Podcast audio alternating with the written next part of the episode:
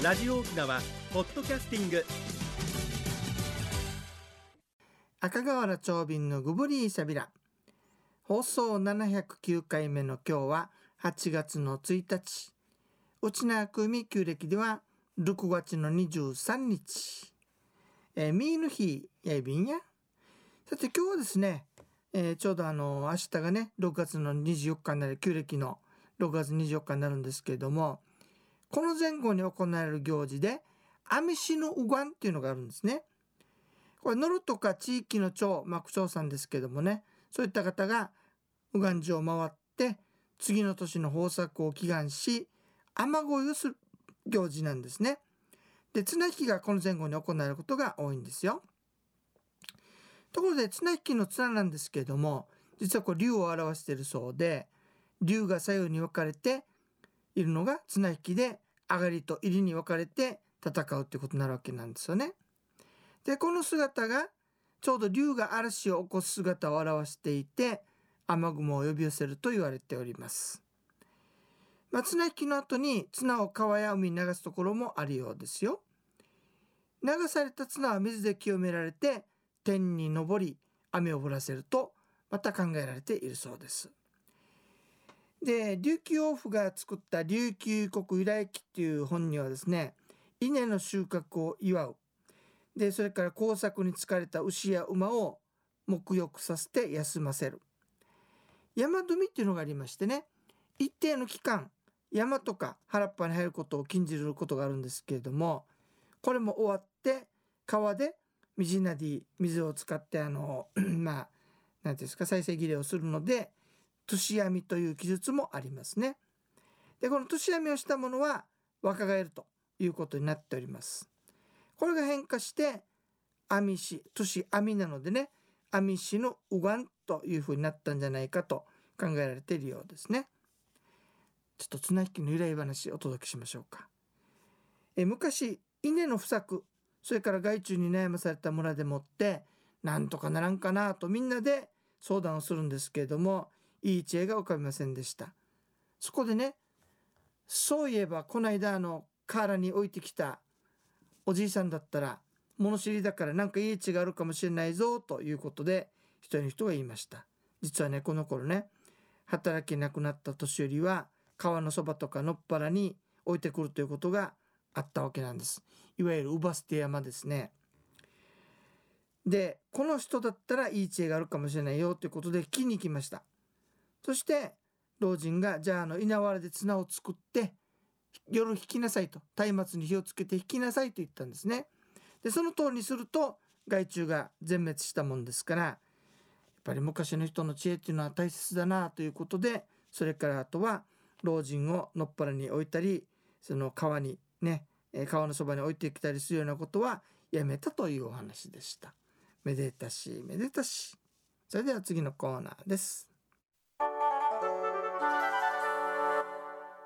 沖縄のなんだ実はですねこの網市の右岸に関して長峰城というところに物語が残ってるんですよ。で面白いのがね2箇所に伝わってるんですがそれぞれ全然違う一切になってるんですね。まずは灰原の方に残るお話からいたしましょうか。屋号高港の元祖仲間味の姫に二十歳前後の最初権日の女性がいました。でこの姫は婚約もしておりましてね結婚の日を待っていたんですが長峰対岸の長峰城の味がこの姫様もいましてね嫁にくれと言ってきたんです。ところが仲間味はいやいやもう婚約してるからできないよと断ったんですね。でも長峰味は力を頼りにしてうんもし嫁にくれないって言うんだったら仲間城を滅ぼすぞ。後日必ず返事しようと言って応じたんですね。で仲間味はこんな理不尽な要求には応えられないということで戦を覚悟し進化とともに準備をして長峰城の軍勢を待っていました。で実は軍勢来なかったんですが攻めてくるかもしれないっていうことで敵を誘い出して攻めようとして宴を開いて待っておりました。そうすると油断した長峰味が国場川の上流で船遊びしてるのを聞きましてよし今がチャンスだということで先に長峰味の軍を攻撃しました両軍は川辺で激しく戦うんですがなんとその後には近年まで人骨が残ったそうですよ。で結局長峰アジア負けましてね馬を走らせて城へと逃げていきました。で追っ手の目をくらますために馬を井戸に落として自分も死んだように見せかけたんですね。そしてどっかへ落ち延びたそうです。一方仲間味ですがそこまでするつもりはなかったのにということでですね長峰味の霊を慰めようということで豚を生贄にして祭りを行いましたこれが阿美市の右岸の始まりということで伝わっておりますよ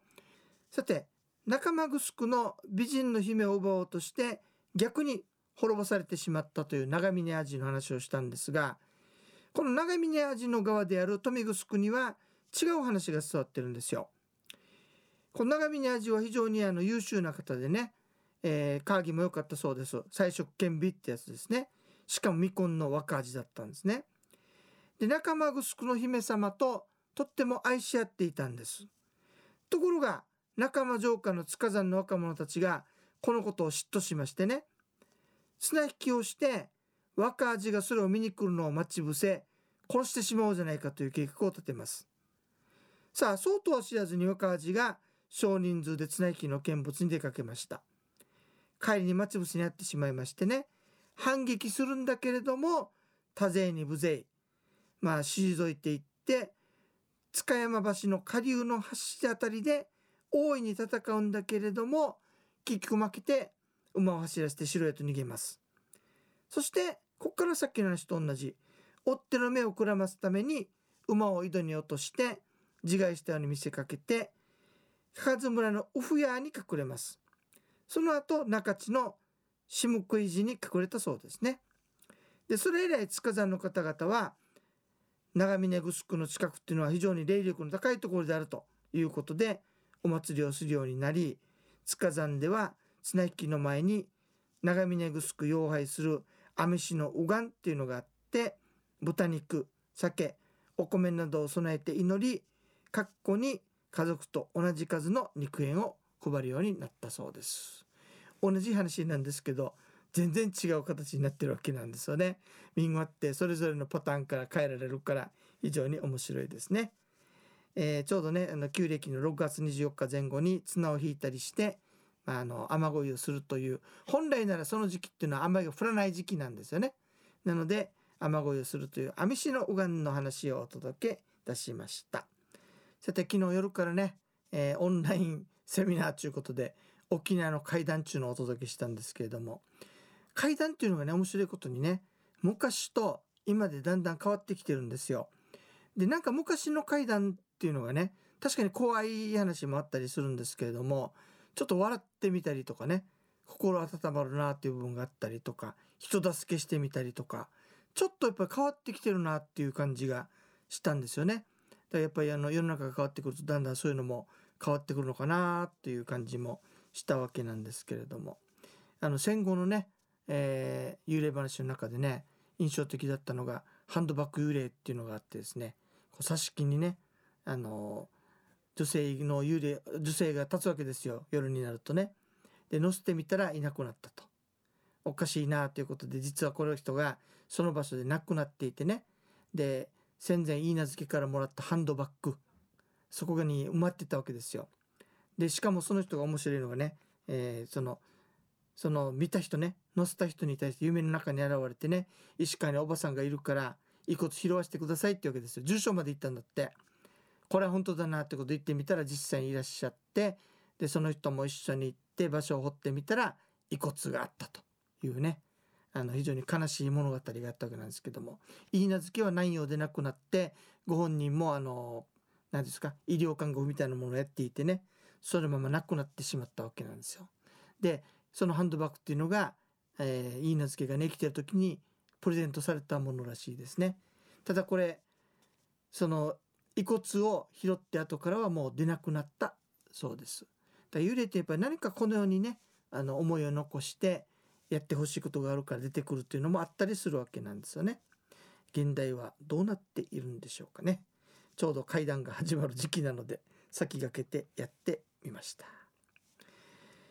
さて、えーっとね、このオンラインセミナーという形でずっとやってるんだけれども、ちょっとやっぱりその、ズームっていうのを使ったりとかね、あの技があるもんだからなかなか受けがあのいまいちなんですけれども、でもずっとやっていきますのでね、あのぜひやってほしいこととか、あるいはもうぜひ参加していただきたいんですよ。っていうのはラジオだと結構一方通行じゃないですか。聞くだけっていうのありますよね。なかなかメール呼びかけても送りにくいけど、オンラインセミナーだと、あの、近くにはいないんですけれども、会話することができますしね。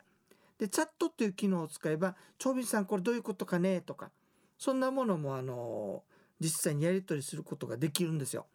また写真もありますし、分かりやすいんですね、とっても。で、一番要望の多いのはやっぱり琉球歴史物語と流歌なんですよ。なのでこれを合わせてね、今後もやっていきたいと思いますので、ぜひあの皆さんまた呼びかけしましたら、オンラインセミナーぜひご参加くださいね。延長してなんとかそのオンラインツアーまで行きたいなと思ってるんですけれども、集まらなかったらまたすぐツアーの場合終わってしまいますのでね、えー、よろしくお願いいたします。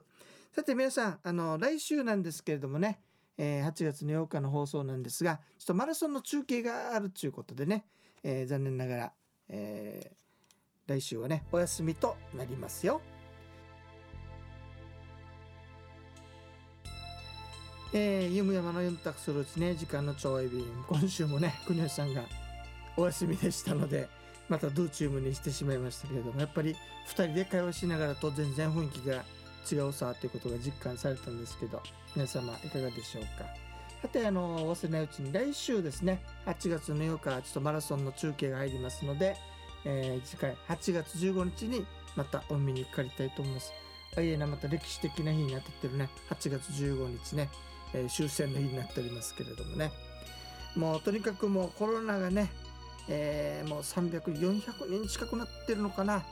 もう大変な数になっておりますんで、とにかく皆さん、あの、外出しないわけにはいかないので、まあ、控えてはいただきたいんですけれども、帰ってきたらすぐね、え、手洗い、うがいを徹底していただきたいなというのと、あともう外でね、かからないような工夫も気をつけてくださいよ。